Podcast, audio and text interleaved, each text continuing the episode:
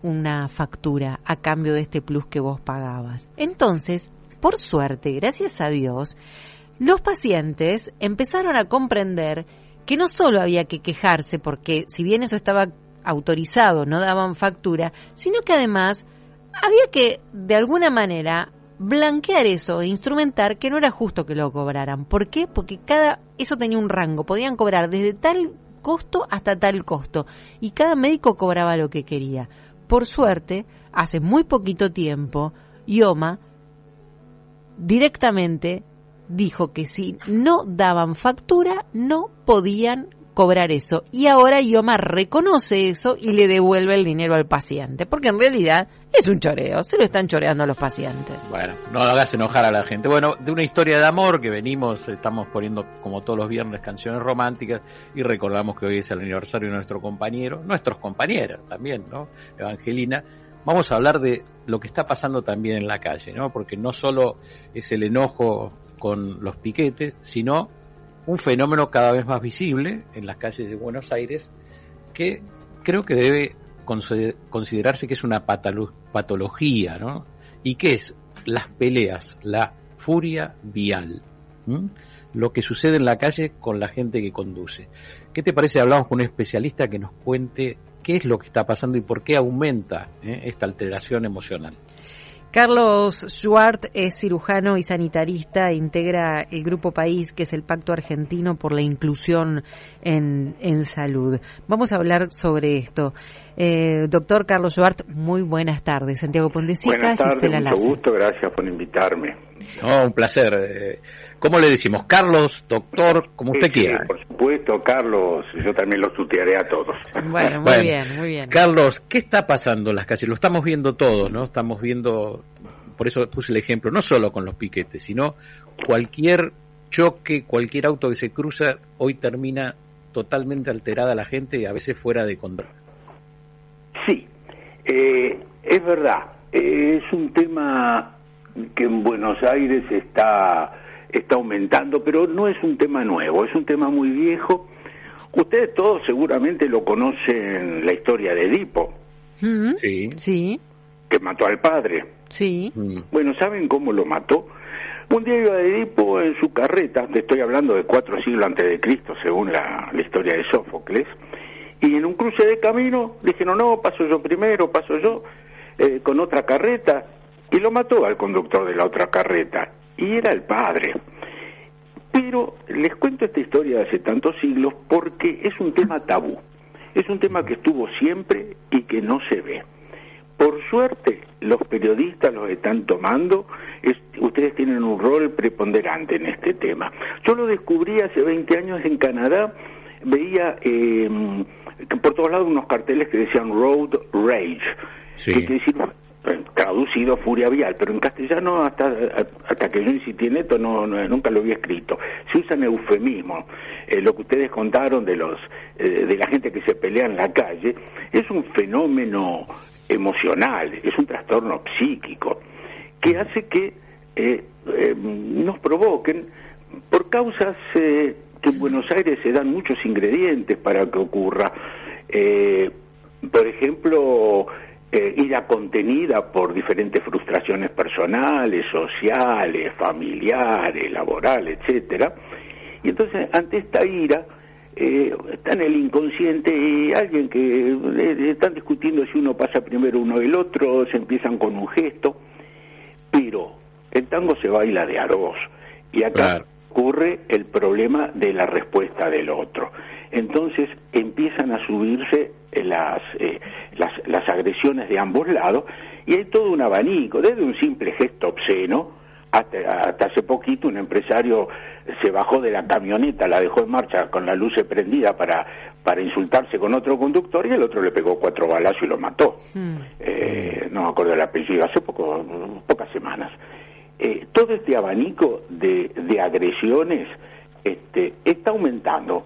Eh, ser que la corrupción no sancionada, el desconocimiento de los juristas, de los, de los jueces, de los policías, de, los este, peritos, de los forenses, así que no tenga entidad. por eso eh, ya hace tiempo que estoy insistiendo en, poner este nombre furia vial, porque si no la recortamos a esta patología, eh, no recortamos este fenómeno, este fenómeno social, eh, no lo vemos. quienes tengan la idea de ver furia vial y miren la calle, miren los diarios, van a, van a verlo mucho más frecuentemente. Miren, hace poco uh, había un programa de Coleman que recordaban el, la muerte del cantante Rodrigo. Estaba la pareja de Rodrigo que estaba en el auto el día que se mató. Más claro, imposible. Había dos camionetas en el medio de la madrugada, dos camionetas solo en el medio de la, de la autopista, se empezaron a torear. La mujer de Rodrigo contó que contó con detalles este episodio que se quería tirar del auto porque veía que se estaban por matar. Efectivamente se mató. No fue sancionado nadie habló de furia vial.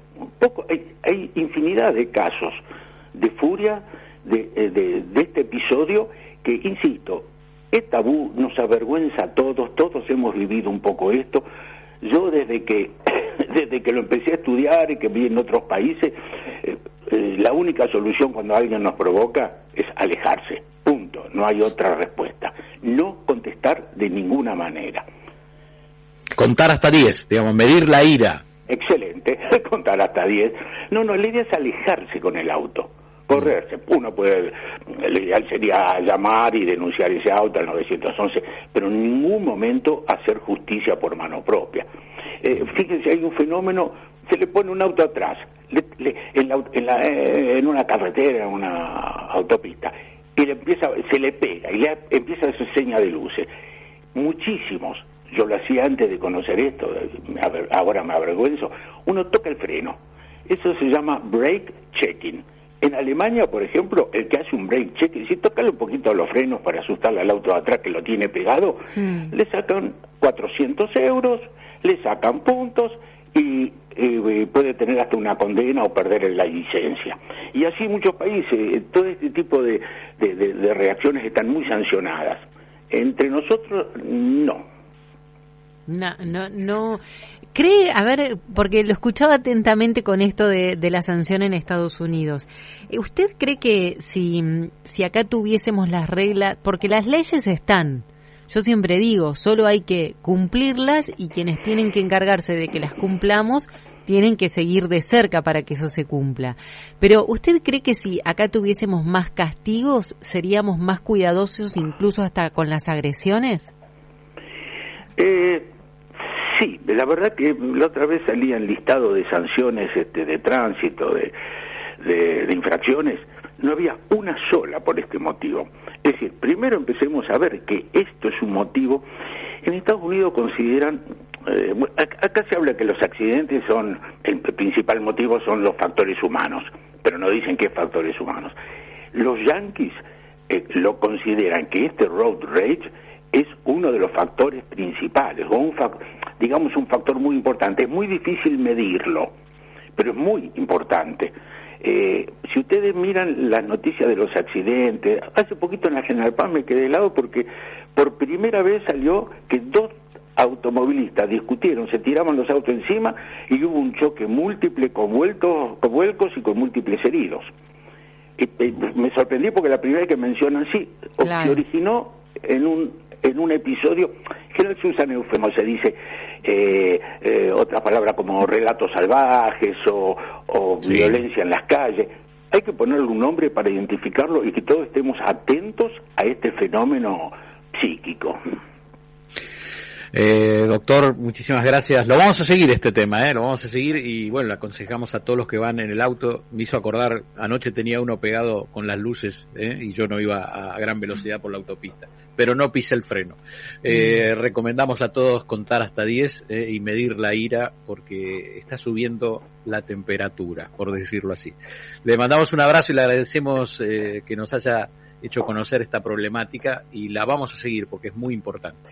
Así es, el rol del periodismo es fundamental en, en, visualizarla. Y de experto como usted. Gracias por el tiempo, doctor. No, por favor, un abrazo. Vos sabés que dijo algo que me parece sumamente importante. Eh, las denuncias sobre estos casos es muy importante hacerlas ¿Viste cuando decimos, pero no hay tantos robos? No, porque si no hacemos la denuncia no va a quedar en ningún lado testificado que existieron tantos robos.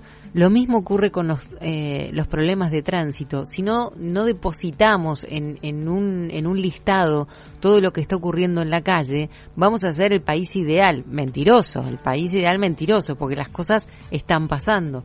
Pero hacerlas visibles me parece que nos puede llegar a ayudar. Vos hablabas de las cosas que, que se olvida la gente, los oyentes y nosotros. Te cuento esto, hay un video viral que quizás ya muchos lo vieron una abuela llevó dos nietas al shopping, esto fue en Guaymallén, y se olvidó a una de ellas. No es nuestra, no es nuestra oyente nada más que se olvidaba a los chicos, ¿eh? Bueno, y otra oyente también nos contó que se había olvidado en la sillita, en el auto, a su niño en la cochera. Cuando se dieron cuenta, fueron a saludarlos para ir a dormir, les fueron a dar el beso de las buenas noches y faltaba uno, por suerte estaba en el auto. Pont, nos vamos. Nos vamos. Nos olvidamos que volvemos. ¿Cuándo volvemos, Gise? El martes. El feriado. De eso no te olvidas, que